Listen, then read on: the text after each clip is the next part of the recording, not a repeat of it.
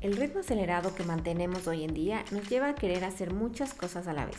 Nos ponemos metas inalcanzables y la verdad es que todo esto nos lleva a la frustración y al agotamiento. La productividad debe ser manejada con equilibrio y hoy te contaré cómo mantenernos productivos y sanos al mismo tiempo. Dosis de Impulso es un espacio en el que conversaremos sobre liderazgo y desarrollo profesional. En cada episodio exploraremos conceptos, lecciones, herramientas y técnicas para mejorar tus habilidades como profesional o emprendedor. Soy Pilar Zambrano. Tengo más de 10 años de experiencia trabajando en diferentes industrias en marketing, creación de contenidos, proyectos tecnológicos y emprendimientos. Porque sé que tu tiempo es muy valioso, te contaré brevemente en cada episodio lo que necesitas saber sobre diferentes temas y cómo aplicarlos en tu día a día para transformarte en el líder y la persona que quieres ser.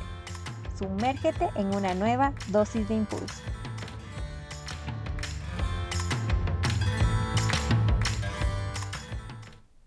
El agotamiento es algo que está totalmente normalizado en nuestra sociedad. Frases como no tengo tiempo, tengo muchas cosas por hacer, estoy cansada, son muy populares entre familiares y colegas de trabajo. Pasamos el día de reunión en reunión, nos metemos en más proyectos, actividades y tratamos de llenar cada espacio libre en nuestra agenda con algo nuevo para sentirnos más productivos. Y esto se debe a una avalancha de mensajes que vemos en los medios y sobre todo en redes sociales donde podemos visualizar que nuestros amigos están haciendo ejercicio, siguen cursos, maestrías, están emprendiendo en negocios, proyectos nuevos y esto lo asociamos con el éxito. Pensamos que mientras más ocupado está una persona, más exitosa es. Esto es lo que nos venden las redes sociales.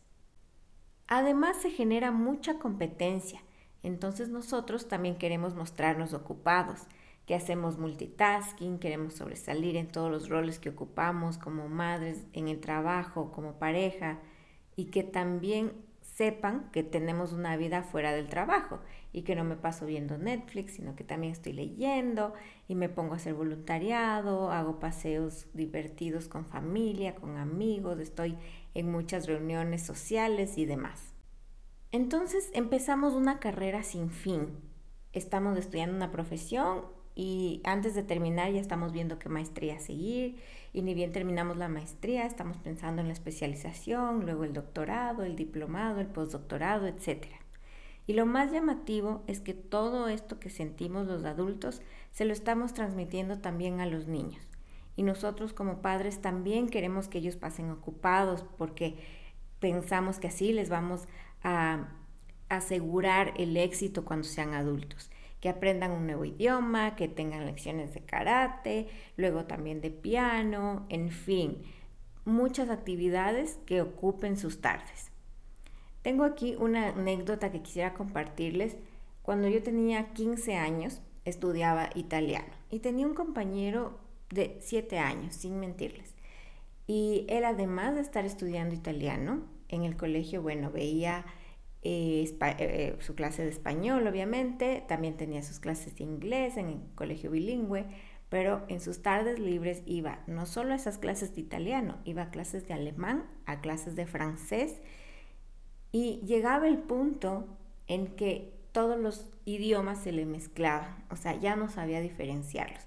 Entonces, si bien es cierto que los niños absorben más fácil, que aprenden mucho más rápido, Tampoco podemos exigirles que aprendan muchas cosas a la vez porque esto les puede incluso afectar. Entonces, desde niños ya están en esta competencia para luego ver quién es más exitoso, para tener toda la tarde eh, copada y sin ni siquiera tener tiempo de jugar y ser niños. Ahora, yo me pregunto, ¿es esto productividad? ¿Es eso éxito? ¿Le va a asegurar a ese niño el éxito?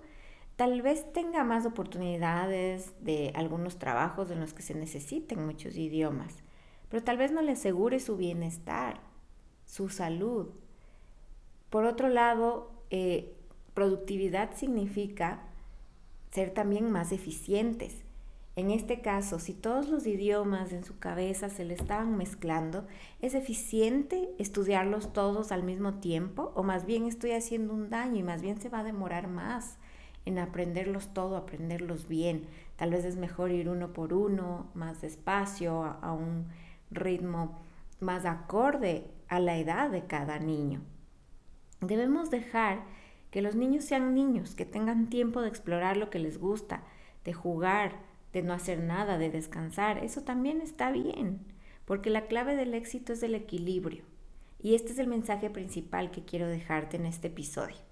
Sentir paz en todos los aspectos de la vida, familiar, físico, emocional, laboral, mental y económico.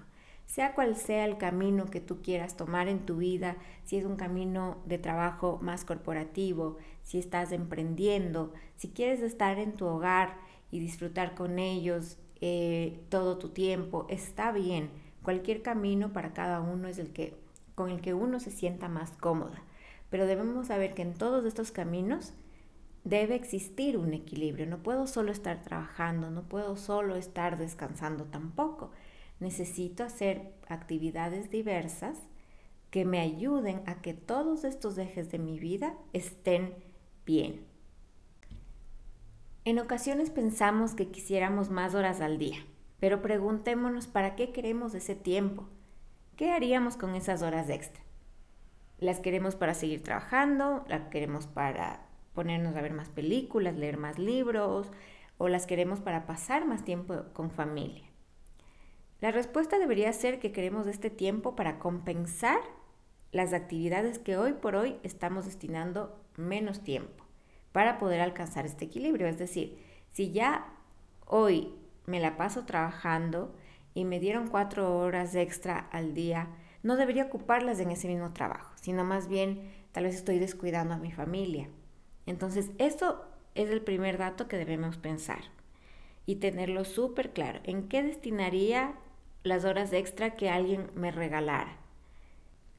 Sería muy lindo este panorama, sin embargo sabemos que el tiempo es un recurso limitado, no podemos mágicamente multiplicar las horas del día pero sí podemos, con técnicas de productividad, sacarle el provecho para distribuir mejor estas 24 horas que tengo. Todos tenemos 24 horas al día, seamos ricos, pobres, hombres, mujeres, niños, adultos.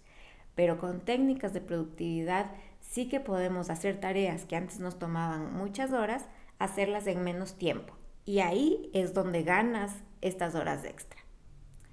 Lo primero es entender que tenemos ciclos de productividad y debemos respetarlos. Debemos hacer también caso a nuestro cuerpo. Él nos está hablando cuando sentimos ya agotamiento, cuando nos empieza a doler alguna parte, algún músculo. Y también hacer caso a nuestra mente cuando nos pide bajar la velocidad, bajar las revoluciones y tomar un descanso. Recuerda que cuando estamos cansados somos menos productivos, así que es necesario parar y recargar energía, dejar de presionarnos tanto todo el tiempo. Ahora, lo más importante, ¿cómo ganamos estas horas extra? Uno, Trabaja menos horas, pero que sean súper enfocadas en una tarea o en un tipo de tarea. A esto se le llama trabajar por bloques. Es decir, si yo tengo que hacer reportes, pero también tengo reuniones y también tengo que hacer un trabajo más creativo, de pensar, entonces, en lugar de ir a una tarea y luego ponerme una horita a pensar y luego ponerme a hacer el reporte otra media horita, esto nos quita mucho tiempo entre actividad y actividad porque hasta concentrarnos en la nueva actividad perdemos ahí unos minutos súper valiosos. Entonces, la idea es trabajar por bloques. Coge tu semana, tu agenda y pon lunes en la mañana reuniones. Todo, entonces tú le dices a la gente, mira, ¿quieres reunirte conmigo? Solo los lunes y miércoles y viernes de la mañana me separo para reuniones. No me agendes en otro momento, porque en tus otros eh, bloques vas a tener otro tipo de actividades. Entonces, lunes en la tarde tienes toda la tarde para enfocarte en hacer reportes y análisis numéricos. Tu cerebro va a estar ya programado para estas actividades, se va a concentrar mucho, entonces tal vez antes si te tomaban cuatro horas, ya las vas a poder hacer en dos horas, por ejemplo. Y así, esta es una súper buena técnica.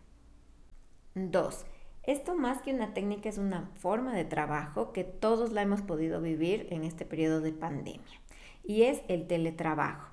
Antes muy poca gente, muy pocas empresas confiaban en esta modalidad porque pensaban que más bien la gente iba a ser menos productiva. Y yo creo que en este más de un año que hemos estado en forma de teletrabajo, todos hemos aprendido que sí se puede, sí podemos ser más eficientes desde casa, obviamente generando un buen ambiente de trabajo en el hogar.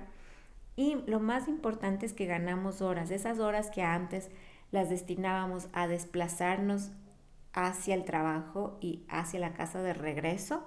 Ahora son horas en las que podemos ocupar en otras actividades, en actividades que nos gusten, en escuchar música, en leer, en estar más tiempo en familia, eh, etcétera, etcétera, dedicarnos tal vez a un hobby. Si bien pues antes aprovechábamos tal vez esas horas para ir conversando con alguien o para escuchar música, que está bien también, eh, era también una actividad el estar en el tráfico que generaba también mucho estrés. Entonces, realmente no siempre podíamos aprovechar esas horas para hacer alguna otra actividad. Entonces, es buenísimo y sé que muchas empresas están ya implementando esta forma de trabajo independientemente de, que siga o no la pandemia. Y eso es muy importante y les invito también en sus empresas a probarlo, tal vez no todos los días porque también la interacción humana es súper importante incluso para este equilibrio del que estamos hablando, el que interactúes con tus colegas, en el que compartas con ellos, que vayas a tomar el café, que en el break le preguntes sobre su vida personal, esto también es súper clave, sin embargo podemos tener un mix y de esa forma sigues también ganando algunas horas a la semana. El tercer tip es apoyarnos en la tecnología para poder automatizar procesos que estamos haciendo manualmente que nos están tomando muchas horas. Automaticemos todo lo que podemos hacer, todo lo que podamos destinar a algún programa que lo haga rápidamente. Si necesitamos pedir ayuda a alguien eh, para que nos automatice esto, pues hagámoslo y vamos a ver también cómo aquí ganamos un valioso tiempo. En cuarto lugar está la técnica Pomodoro. Cada que escuchas o lees algo de productividad, esta técnica siempre está presente, es una de las más usadas porque es súper efectiva. Consiste en tener eh, espacios de hiperconcentración de 25 minutos. Entonces, digamos que tú estás trabajando en escribir un libro. Entonces, te dedicas 25 minutos súper concentrados, sin ninguna distracción, y a los 25 minutos haces una pausa y descansas 5. Vas y tomas agua, un café, te estiras y luego haces otro periodo de 25 minutos. A cada uno de estos periodos se los llama pomodoros. Entonces, cuando ya haces cuatro de estos ciclos, es decir, a las dos horas, te tomas un descanso un poquito más largo de 20, 15, 20 minutos. En este espacio también, cada que tú haces estas pausas, tu cerebro respira, se relaja, como que recargas un poco de energía y vuelves. Esta técnica funciona mucho mejor si también la trabajas en conjunto con la 1. Con la primera, esta de, bloquearte espacios más largos de tiempo para una misma tarea o tareas similares. Entonces tú tienes toda la mañana tu bloque para escribir y vas haciendo pomodoros con estos descansos de 5 minutos y luego cada dos horas este descanso un poquito más largo que te ayuda a recargarte mejor. Y el quinto consejo que te quiero dar aquí es que elimines todas las cosas que te están robando tiempo, como reuniones innecesarias, cosas que no son urgentes ni importantes, trata de delegarlas. Aquí les dejo los dos episodios de la primera temporada que son claves para este punto el uno es sobre los enemigos de la productividad, cuáles son para que aprendas a identificarlos y eliminarlos de tu vida. Y el otro es cómo priorizar tareas, para que también sepas cómo diferenciar las tareas que son urgentes versus las que son importantes, que sepas cuáles tienes que delegarlas, cuáles definitivamente no tienes que hacerlas y a cuáles sí tienes que prestarles más atención. Con estos cinco tips y técnicas, quiero que puedas tener más productividad en tu vida, pero recuerda, si tienes este tiempo ganado gracias a estas técnicas, úsalo en pro de tu bienestar. Úsalo para estar en familia, úsalo para preocuparte más de tu salud, hacer ejercicio, para ir a la naturaleza, para caminar, para hacer una actividad que te cambie completamente tu rutina, algo súper creativo, algo más dinámico, para que puedas encontrar este balance. Productividad no necesariamente significa estar todo el día haciendo cosas que te pueden vender un falso éxito, un falso camino hacia algo mucho más grande. No es una competencia, recuerda esto. No tenemos que estar siempre compitiendo con nuestros amigos, con nuestros familiares, a ver quién está más ocupado. No, se trata de tener una vida en la que puedas tú en todos tus ámbitos sentirte a gusto, darle el tiempo a cada cosa, el tiempo que se que necesita. Las personas también necesitan tiempo contigo y darles ese tiempo y que sea de calidad que no estés tú pensando en el trabajo mientras estás jugando con tus hijos. Trata de dejar también el trabajo en el trabajo y en tu casa, enfocarte con tu, en tu familia, en, en esas personas que tanto queremos. Este es el mensaje que quería dejarles con esto. Tengamos una productividad sana. Así que espero que les haya gustado este primer episodio de la segunda temporada. Se vienen igual temas súper lindos súper interesantes. No se olviden de seguirme en Instagram, arroba dosis de impulso, donde también les comparto cositas extras sobre estos temas que tanto nos gustan. Les mando un abrazo y nos vemos en el siguiente episodio.